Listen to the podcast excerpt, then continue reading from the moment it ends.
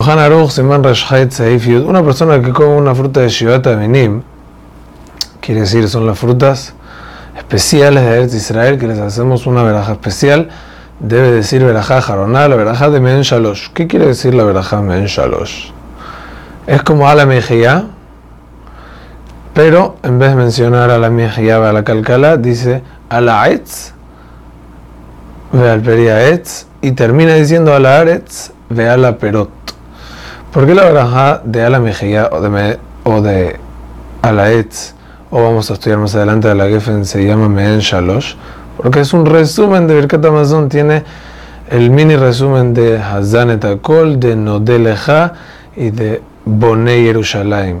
De las tres, fijémonos, tiene el resumen. Entonces, esa es la verajá por por la, el cual tiene que decir en la verajá jarona de las frutas de Shivat Aminim. Muy bien, en caso de comer dichas frutas que fueron plantadas en Eretz Israel, tanto si la persona está en Israel o como no, de decir en el final al Eretz Veal perotea sus frutas, porque esa fruta es de Eretz Israel, y si no, dice al Eretz Veal la perot.